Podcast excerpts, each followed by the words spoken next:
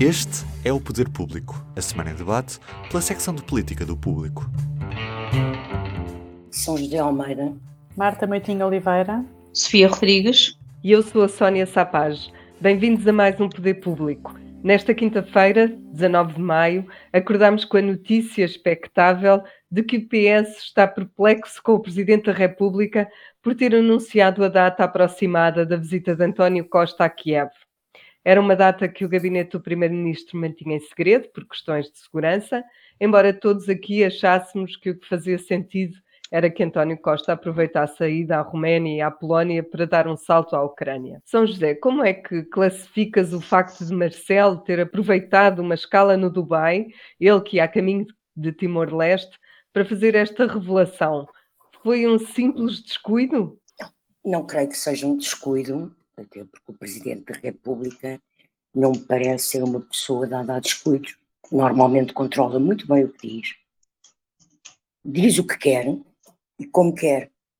E eu acho que foi intencional. Não sei, é evidente que o Presidente, neste segundo mandato, e então diz que o Primeiro-Ministro tem maioria absoluta, o Governo tem maioria absoluta, o PS tem maioria absoluta, um, sente, tem, dá demonstração de que se sente um pouco.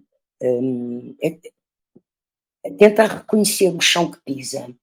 Uh, neste sentido, um, ele revela uma cada vez maior vontade de aparecer na fotografia. E, e, e, este caso é o caso típico de querer aparecer na fotografia. Ele está em Timor-Leste a celebrar eh, os 20 anos da restauração da independência de Timor-Leste. Um, no mesmo período em que o primeiro-ministro vai, sabe-se agora, não é?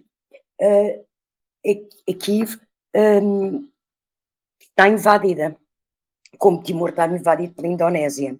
É evidente que há paralelo nas duas situações, até a solidariedade de Portugal com a Ucrânia e a solidariedade da população em geral com os ucranianos um, é, tem paralelo no que foi a solidariedade portuguesa com os timorenses. Mas facto as situações não são similares. E, e, e Marcelo quis pôr na fotografia de Costa. Se, há, há, uma figura uh, que é usada na comunicação social entre nós, que é o papagaio do pirata, não é? Que é aquelas pessoas que estão sempre a aparecer atrás de quem está a falar na rua, na televisão, ou do jornalista que está a fazer um direto, põe assim, como o papagaio anda no ombro do pirata, põe a cabecinha assim a ver se também se aparecem para ser vistos lá em casa. Também há quem lhe chamam em plastro, não é? Ah, sim, sim, também é conhecido. do Futebol Clube do Porto, sim. Sim, mas isso é esse específico, a figura em geral é o papagaio do pirata. E Marcelo teve uma necessidade de fazer de papagaio do pirata cometendo uma coisa embora intencionalmente, eu acho que é uma gafe do ponto de vista diplomático. Primeiro, porque quem conduz a política externa portuguesa é o governo. Estas viagens de governantes estrangeiros a Kiev têm sido feitas em absoluto sigilo. Eu que me lembro só se soube antes de Guterres, do secretário-geral da ONU, e as imagens são divulgadas depois da saída deles do território ucraniano. Agora, para que ninguém tenha dúvidas, o professor Marcelo Rebelo de Sousa, Presidente da República, anuncia no Dubai, ainda por cima no Dubai, numa escala de um voo, que o Primeiro-Ministro lá para dia 20, 21, está em Kiev.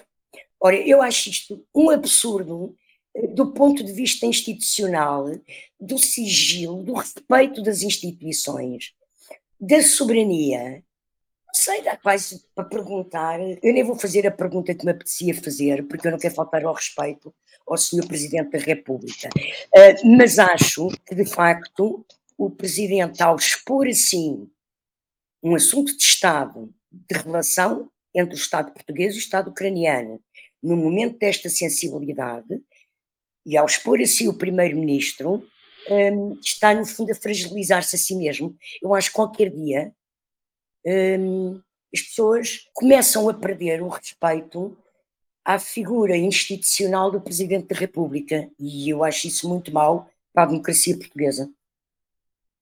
Eu, eu queria só acrescentar que este caso também tem a sua relevância, porque tu não pôs só em causa a segurança do, do primeiro-ministro português, tu também pões em causa a segurança do presidente Zelensky. Uh, Zelensky, mas, uh, mas enfim, acho que não houve também essa atenção. Oh, Marta, este na verdade já não é o primeiro. Tem sido rigorosamente cumprido o sigilo das datas e a divulgação das imagens depois dos visitantes institucionais saírem de território ucraniano. Sim, e é por uma razão, não é? Não é, é porque. Segurança, apetece. uma questão de segurança. Marta, já não é este o primeiro desencontro entre Marcelo e Costa? Em março, o presidente dispensou o primeiro-ministro da audiência para apresentar os nomes do governo, porque já os tinha sabido pela comunicação social. É o absoluto clichê de que no segundo mandato o presidente é sempre mais exigente, digamos nós, pelo menos na parte que coincide com este mandato do governo, sim, ou seja, o segundo mandato de, de Marcelo Belo de Souza começou um pouco antes, desde que este governo tomou posse, tem-se acentuado uh, um pouco este tipo de, de situações, e há, e há várias, e, e, são todas recentes, ou seja, nós estamos a falar de situações que começaram a acontecer uh, muito recentemente, logo na tomada de posse, portanto, antes desse momento que tu estás a identificar, que é o momento em que o governo está a escolher os nomes de quem é que vai fazer parte da equipa, uh, também na tomada de posse do governo, o Presidente da República fez um discurso que uh, ficará para a história apenas por um ponto, que é o ponto em que ele, a, altura em que ele diz que o Primeiro-Ministro tem que ficar até ao fim, não pode sair a meio para Bruxelas, que era uma informação que na altura se dava como sendo ah, como correndo, digamos assim, nos bastidores da, da, política. Portanto, tivemos logo assim esses dois momentos seguidos de tensão ali entre as duas partes. E depois têm acontecido outros, outras situações. Por exemplo, esta semana e na semana passada nós ficámos a saber que Marcelo Rebelo de Sousa enviará já preventivamente para o Tribunal Constitucional duas leis muito importantes que também é um tipo de comportamento muito mais ativo, muito mais vigilante da parte do Presidente da República. Ficámos também a saber por, uh, não por, uh, pela boca dele, mas uh, em informações que foram passadas a, a, jornalistas, que o Presidente da República está muito preocupado com a execução do PRR, que o Presidente da República está até preocupado com a concentração de poderes na, na, ministra Mariana Vieira da Silva, quando tem uma pasta como o PRR que é tão importante e, portanto, está assoberbada de coisas. De facto, ele tem sido muito mais ativo, tanto em on como em off, digamos assim, uh, tem sido mais ativo, mas isto também, tirando este caso de agora, desta questão de Kiev, que me parece de facto ser uh, o que a São José disse, isto não é uma coisa que, se, que um Presidente da República possa fazer, porque isto é uma questão muito grave, muito importante de segurança e, e há regras aqui para cumprir que não podem nunca ser desrespeitadas, mas tirando isto, nota-se de facto aqui uma, uma preocupação de exigência que também, se nós recuarmos um bocadinho à altura ainda antes das eleições, se nós nos lembrarmos bem, uh, António Costa disse que se tivesse maioria absoluta, contaria com o presidente para lhe traçar ali os limites de não haver um poder absoluto, uhum. digamos assim. Portanto, no resto das questões, parece ser mais ou menos a resposta que era esperada. Ou seja, António Costa tem condições de governabilidade muito melhores do que alguma vez teve, que não são assim tão comuns em Portugal, um, e o Presidente da República está ali muito ativo naquelas outras matérias onde consegue estar em cima, a vigiar. A vigiar é a maioria absoluta. Exatamente.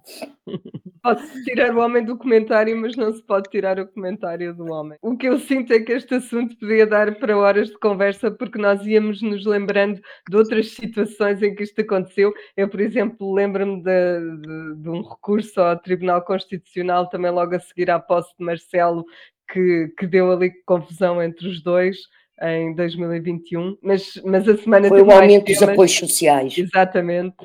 Mas como a semana teve mais temas, é melhor não sermos monotemáticas no nosso podcast. Eu passaria para outro assunto que se mantém na ordem do dia, apesar de não ser novo. Os metadados.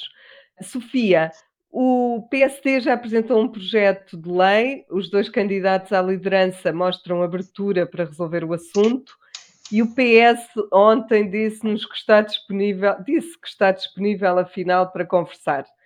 O que é que tu achas que os dois partidos estão a tentar evitar? Um, eu acho que os, os, partidos estão, estão a tentar eh, resolver mesmo este imbróglio jurídico que se criou aqui um pouco por, uh, por inércia uh, dos, dos partidos do, do, Parlamento, que têm responsabilidades, têm responsabilidades neste, neste caso por terem deixado arrastar a situação até que a provedora Uh, pediu a, a verificação da, da constitucionalidade do, do, diploma e veio este acórdão que de facto declara o, o diploma, declara várias normas do diploma uh, inconstitucionais. E eu acho que todos percebem agora que é preciso uh, agir e que é preciso resolver este problema, sendo que eu acho que a questão jurídica vai, vai continuar, porque há uh, há sempre dúvidas sobre quais é que são os processos que estão, uh, que estão em causa ou que podem estar em causa.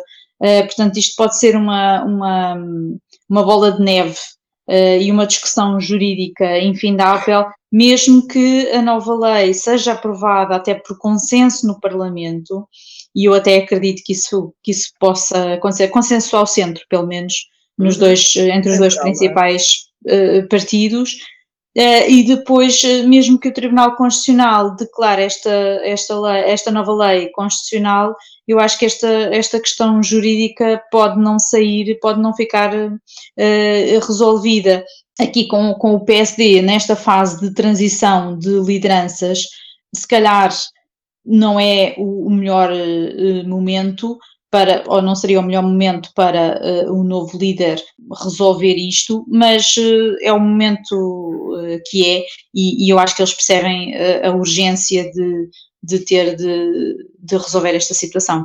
E não se poder arrastar este, este imbróglio, como tu disseste, muito mais tempo, não é? Porque vai arrastando atrás Exatamente. outros processos ou, ou processos. Sim, porque isso cria um alarmismo social as pessoas ficam alarmadas, não é? Quando ouvem, uh, quando ouvem dizer que o processo A, o processo B, processos que foram mediáticos, podem estar em causa. Centenas de processos, como lemos escrito, de burlas do MBWay que Exatamente. em águas que, de bacalhau. Podem ficar, podem voltar atrás, eh, portanto as pessoas nem percebem uh, muito bem como é que isto se arrastou. De facto, não é, um, não é uma situação simples mas as pessoas não percebem como é que isto se arrastou até agora para vir dar nesta, nesta, nesta atrapalhada, não é? Que isto é uma atrapalhada. Um, e que devia já ter sido resolvida a partir do momento, a partir de 2014, não é? Uh, Sim, isto não é uma coisa uh, nova, embora tenha tido este desenvolvimento agora. A lei foi sempre tendo determinados travões. São José, tu achas que esta aproximação, neste caso concreto dos metadados, é uma coisa circunstancial ou pode ser um sinal de, de, um PSD mais disposto a negociar com o PS ou a influenciar a governação? Não eram nada essas as pistas que vinham sendo dadas, por isso é que eu faço a pergunta. Eu não sei se é uma coisa ou se é outra, agora pode ser visto das duas perspectivas. Por um lado, é evidente que é circunstancial, é em relação a uma lei específica, que é, de facto, um sintoma do desleixo como os partidos parlamentares tratam as questões de Estado e de soberania, o que está aqui em causa é uma coisa que envolve a soberania, a segurança interna, o aparelho judicial. Portanto, põe em causa o funcionamento da própria democracia. E houve um desleixo total num problema que se arrasta há oito anos. Um, isto por um lado.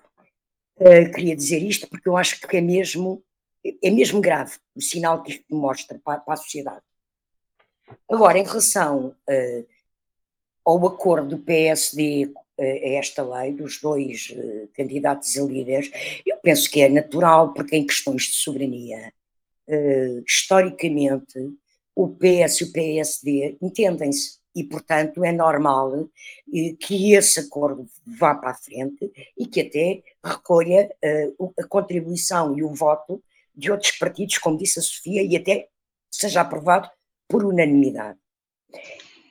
Agora, para o futuro, eu acho que o tango que nós vamos ter no Parlamento depende de quem é o futuro líder do PSD, Uhum. mas também depende do PS, não é? Aquela velha expressão é preciso dois para dançar o tango. E eu creio que António Costa vai estar obrigado, pela circunstância do seu mandato, a tentar chegar a acordos uh, significativos em questões essenciais com o PSD. Primeiro, porque ele tem um conforto de uma maioria absoluta e, portanto, não está na dependência da negociação como esteve com o PCP e com o Bloco na, nas anteriores legislaturas. Portanto, está numa posição um, à vontade para chamar os outros à conversa. E depois, eu creio essa imagem de diálogo que ele diz que quer dar também pode contribuir para fazer uh, aprovar algumas medidas uh, estruturantes da sociedade portuguesa, centrais, um, que são importantes que avancem pela mão dos dois partidos. E que até aqui nunca foi possível. Sim, e portanto eu penso que haverá, até da parte do futuro líder do PSD, pelo menos neste primeiro mandato, nestes dois primeiros anos, neste primeiro mandato como presidente do PSD, um, essa disponibilidade, porque a não ser que haja uma crise, uma catástrofe política em Portugal, o que não está excluído, porque com a crise que aí vem e da guerra e tudo isto, nunca se sabe as consequências destes momentos assim tão, tão voláteis, uh, mas o que é previsível é ter eleições daqui a quatro anos e meio. Portanto, é normal que no primeiro mandato, quem for líder do PSD também queira mostrar serviço através de uma atitude institucional de diálogo que contribua para medidas importantes para o país. Portanto, eu penso que poderá haver passos a serem dados. Eu não acredito que um líder do PSD se aguente quatro e meio, quatro anos uh, uh, até às próximas legislativas só a fazer guerrilha institucional e, e, e oposição de retórica no Parlamento. Uh, portanto, vai ter que ser proativo também. Sobretudo se não estiver no Parlamento, isso vai ser difícil. Sim, claro, ainda por cima é o caso. Não vamos Sim, ter isso até pode ser uma... a fazer declarações na sede, de, de na sede nacional do partido ou a dar conferências, a multiplicar-se por visitas e conferências para falar todos os dias aos jornalistas, não é? Acho eu. Até porque isso que, está, que estás a dizer, São José, pode ser uma, uma forma do futuro líder do PSD também tentar condicionar a ação do governo, não é? Porque claro, claro. se se, se abre o, influenciar até se abre o diálogo, eh, se abre a porta ao diálogo com o governo para reformas, para grandes reformas, também impõe as suas condições naturalmente e claro, isso, claro. Uh, internamente sobre isso ele também pode reclamar os, os louros que, que, que tiver, não é? Se nós, se nós, é isso que eu estou a dizer, ele mostra dividendos. Se nós nos lembrarmos, está bem que o Guterres não tinha maioria absoluta, mas quando Marcelo Rebelo de Sousa era presidente do PSD, Marcelo Rebelo de Sousa teve grandes conquistas negociadas com Guterres. A revisão constitucional foi altamente influenciada pelo PSD. Ah, a redução dos números de deputados na revisão de 97 o referendo à regionalização, ou regionalização só com referendo, a introdução Sim. do instrumento do referendo nacional na Constituição, que era uma reivindicação da Constituinte de Sá Carneiro. Portanto, mesmo a questão do aborto, do. Sim, do... os referendos, impor o referendo ao aborto, não é? Sim. Que aí também juntaram-se os dois católicos, Guterres e Marcelo, Exato. e portanto bloquearam. Mas, mas, com a particularidade de Guterres, em 84, ter votado a favor e depois quis referendo, mas na altura, como ainda não mandava no PS, ou não mandava muito, seguiu a disciplina, seguiu o voto da bancada, pronto.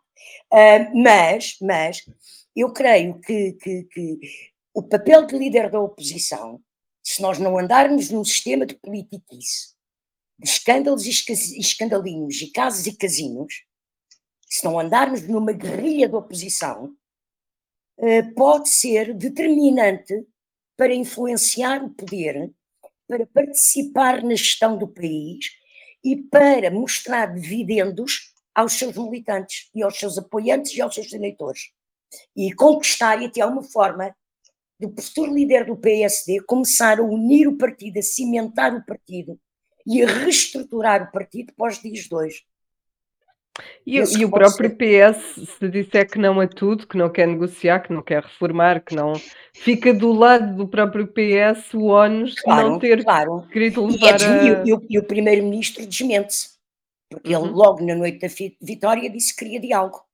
No uhum. discurso da posse diz que queria diálogo. E, portanto, tem claro. que mostrar diálogo. Sem querer, acabamos por nos aproximar do, do último tema, que era, que era tinha a ver com o PST. Terminou recentemente o prazo para que os candidatos apresentassem as suas moções de estratégia global e falta menos de, faltam menos de 10 dias para as eleições. Marta, a esta distância, há um vencedor claro no horizonte ou tu dirias que prognósticos são no fim do jogo? Eu acho que em política é melhor dizer isso, não é? Porque nós já, já vimos isso algumas vezes. E vimos tanto recentemente, por exemplo, nas legislativas, em que uh, nós andámos até à véspera das legislativas a dizer que uh, não havia maioria absoluta e depois saiu uma maioria absoluta claríssima para o PS. Portanto, uhum. isso aconteceu tudo na última semana, não é? Até dizíamos aquela... mais, Marta, dizíamos que o PSD podia ganhar as eleições. Isso, isso, isso. Portanto, isso foi assim uma grande lição para todos nós e, portanto, é melhor não, não tentar adivinhar. E também, uh, nas, nas anteriores eleições internas do PSD, uh, ah, que tinham Rangel e Rio uh, a concorrer ao lugar do líder, também houve alturas, não, não tão perto, se não me engano, mas também houve alturas em que as coisas pareciam inclinadas, ou pelo menos distritais importantes do PSD, como por exemplo a do Porto, pareciam inclinadas para Rangel. E nós acabámos por ver que Rio ganhou no Porto. Portanto, de facto, as coisas vão mudando e, e, eu acho que os candidatos, ou pelo menos aqueles que, que têm mais, eh, digamos, traquejo nestas coisas, uh, de estar atentos aos. Uh, onde é que anda a antena política, uh, sentem que a última semana é uma semana importante e, e, já houve declarações, apesar da campanha até agora, como nós. temos visto a campanha interna do PSD também, porque é a segunda, muito próxima de uma anterior, e porque o partido teve uma derrota muito grande nas legislativas. A campanha tem sido assim um bocadinho, digamos, murcha. Uh, não há eleições em, em exato, breve, não é? Pronto, exato. Tudo, nada disso de facto ajuda. A campanha tem sido um bocadinho murcha. Os candidatos um, falam, mas não se agridem politicamente, digamos assim. Mas eh, esta semana já houve umas declarações de Luís Montenegro a, a sinalizar assim uma subida de tom ali na, na, no confronto com Jorge Moreira da Silva, quando diz que não via ideias, isto foi no dia seguinte a Jorge Moreira da Silva ter apresentado a, a sua moção, que são as ideias, é o grupo de ideias principais que ele leva para, para o partido, um, a dizer que, a, que, que, não vê ali ideias uh, e que não vê naquela biodiversidade política, um bocadinho numa alusão ao cargo que Jorge Moreira da Silva já teve, que não vê ali ideias naquela biodiversidade política, apesar de tudo. Ou seja, dá-lhe um bocadinho a sensação que esta última semana pode ser diferente Mas, a sabes que eu... e acabar por ser mais definidora. Mas eu interpretei essas declarações como um pescar de olho também ao eleitorado do Moreira da Silva, que era da maneira como ele as, as diz, que é uh, não há nada nessa biodiversidade toda que não possa, que eu rejeite totalmente e que não possa ser aproveitado também como quem diz que, que, como quem assume um compromisso de unir o PSD. Porque ele Sim. depois dizia, dizia mais algumas coisas e eu achei que ele estava mesmo a pescar o olho, como quem diz: vá lá, votem em mim, eu ganho e eu comprometo-me a usar o que for válido e a dar seguimento a boas ideias. Sim, pode ser, um, até porque isso é sempre uma preocupação seguinte no, no pós-diretas e no pós-congresso, na altura do Congresso, é tentar eh, passar a mensagem que o partido está unido e tentar dar sinais de que, de que isso de facto tem uma adesão à realidade, nomeadamente com os lugares que são atribuídos às pessoas da candidatura Sim. oposta, à, portanto, aquela que vai perder, não é? Como é que são ah, integrados os exatamente, críticos? Exatamente, sim. mas pronto, entramos na semana decisiva definitivamente. Sim, sim. Sofia, tu que acompanhas este partido muito de perto e há muito tempo e que leste as moções, Achas que se pode dizer que Luís Montenegro e Jorge Moreira da Silva representam de facto dois projetos de poder totalmente distintos ou é mais o que os une do que os separa? Uh, eu, eu, acho que é mais o, o, que os une do que os separa. Ao ler as moções, não se fica com a ideia de que há aqui dois projetos uh, muito diferentes ou, ou, opostos ou contrastantes. Um, eles comungam de muitas ideias, até porque uh, muitas delas são património do PSD e, e eles não, não deitam isso fora, mas há apenas uma, uma questão, de, que é a questão de posicionamento central em relação à, ao Chega, uh, que de facto os divide, uhum. mas eu, eu até acho que isso pode ser até conjuntural, não é uma coisa uh, estrutural. Portanto, eu, eu acho que eles partilham uh, algumas ideias, princípios, depois em algumas áreas concretizam de uma maneira, desenvolvem mais de outra forma, dão soluções que podem ser um bocadinho diferentes, mas eh, como nós, quando contactamos outras eh, figuras do partido, como nos dizem, afinal eles são os dois do mesmo partido, portanto não podem ser ou não serão totalmente diferentes, são, pertencem ao mesmo, ao mesmo partido. Na moção de, de Luís Montenegro, eu acho que até contraria a ideia de que que é uma percepção que se criou até dentro do partido e fora, de que ele não tem, não tem preparação, não está preparado, eh, que não tem pensamento.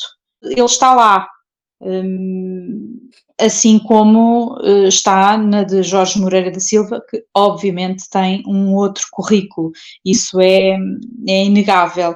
Agora, não vejo assim tantas, tantas diferenças para um projeto de, de poder, de facto. Uhum. Terminamos, como é habitual, com as nossas escolhas de público e notório. Eu, tal como na semana passada, escolhi um número e também está relacionado com o PST. Só numa semana, 8.600 sociais-democratas decidiram pagar as cotas para poderem votar. Foram mais de mil por dia. Será que é só vontade de participar nas eleições? Pergunto eu. Vamos aos vossos. São José, Marta, Sofia, o que é que escolheram? Eu escolho o Tribunal Constitucional porque há dois episódios que se passaram nos últimos dias relacionados com o Tribunal Constitucional e não é o acórdão dos metadados, eh, mas há dois, dois episódios relacionados com o Tribunal Constitucional para mim são um sintoma do tempo esquisito, eh, quase eh, eivado de populismos e trampismos que se vive no mundo hoje. E o que é? O Tribunal Constitucional responde à Procuradora-Geral da República, que é quem chefia o Ministério Público, e que, portanto, é uma figura institucional uh, do poder em Portugal e da justiça, e a justiça toda ela é um órgão de soberania. O Tribunal Constitucional responde à doutora Lucília Gago, que não aceita o pedido de nulidade do acórdão da lei dos metadados que ela enviou, com que argumento? Que a nulidade que ela pede, abre aspas, carece de legitimidade processual e constitucional para a suscitar. Ora, achar que a doutora Lucília Gago, Procuradora-Geral da República, não tem legitimidade processual e constitucional eles até podem achar isso, eu não questiono o que diz o Tribunal Constitucional, eu acho que há aqui uma falta de respeito institucional pela figura da Procuradora-Geral da República que me espantou, isto associado com outra coisa que me deixou então mais perplexa, se passa com o Tribunal Constitucional. Rapidamente, os 10 membros agora renomeados pelo Parlamento para o Tribunal Constitucional têm que optar dentro da magistratura três juízes conselheiros do Tribunal Constitucional. Um dos senhores, que estes senhores, que são estes juízes do TC, que foram eleitos pela Assembleia da República, numa democracia, decidem cooptar um senhor juiz chamado Almeida Costa, que foi um ativíssimo durante mais de, de uma década, um ativíssimo combatente da legalização do aborto. Ele tem todo o direito de ser contra o aborto, a questão não é esta. A questão é os termos em que ele falava, dizia. E eu tenho aqui duas pequenas pérolas que vi citadas em notícias, que o senhor escreveu, primeiro nos anos 80, defendia que o aborto não devia ser permitido em casos de violação, dado estes casos serem muito raros. Eu gostava que ele nunca na vida, espero que ele nunca na vida tenha sido violado, mas, mas é, é, é extraordinário isto. E depois, cerca de 10 anos depois, volta ao mesmo assunto, isto nos anos 80, já nos anos 90, volta ao mesmo assunto, para dizer o quê? Abre aspas, a vida intrauterina ocupa na hierarquia da lei fundamental um posto superior ao da saúde física ou psíquica de grávida. Portanto, este senhor, de facto, uh, tem uma falta de respeito pela dignidade humana, porque não se pode falar assim das mulheres. A forma como ele se referiu ao que é uma violação e a forma como ele diz que um feto é superior à saúde física ou psíquica da grávida, então nem sequer permitiriam um aborto num caso em que uma gravidez ponha em causa a vida da mãe. Não. Isto é do radicalismo e eu acho extraordinário como é que os uh, 10 membros agora nomeados para o Tribunal Constitucional pela Assembleia da República, repito, um órgão democrático, se lembram de ir buscar uma pessoa com este currículo académico. Acho que de facto vivemos tempos uh, muito estranhos, muito estranhos. Mas olha, São José, era só um público e notório. Sim, está bem, tá bem. Marta. Desculpa lá o statement. Eu agora vou ser super rápida para, para, para compensar. Então, Desculpa lá, mas é que estas coisas irritam muito. Pronto, esta é sobre a raspadinha do património. Raspadinha do património, que foi lançada há um ano, era devia ter, eh, rendi, devia ter rendido 5 milhões de euros, era a previsão, e rendeu 20 milhões de euros. Portanto, há muita gente interessada em fazer a raspadinha do património e contribuir para isto. Estes dados foram conhecidos na mesma semana em que soube que o Conselho Económico e Social vai fazer um estudo, que é um estudo que tem algum potencial para poder ser interessante, porque junta um economista e um psiquiatra, os dois a estudar uh, o que é que leva as pessoas a investir e se isto é um vício ou não é.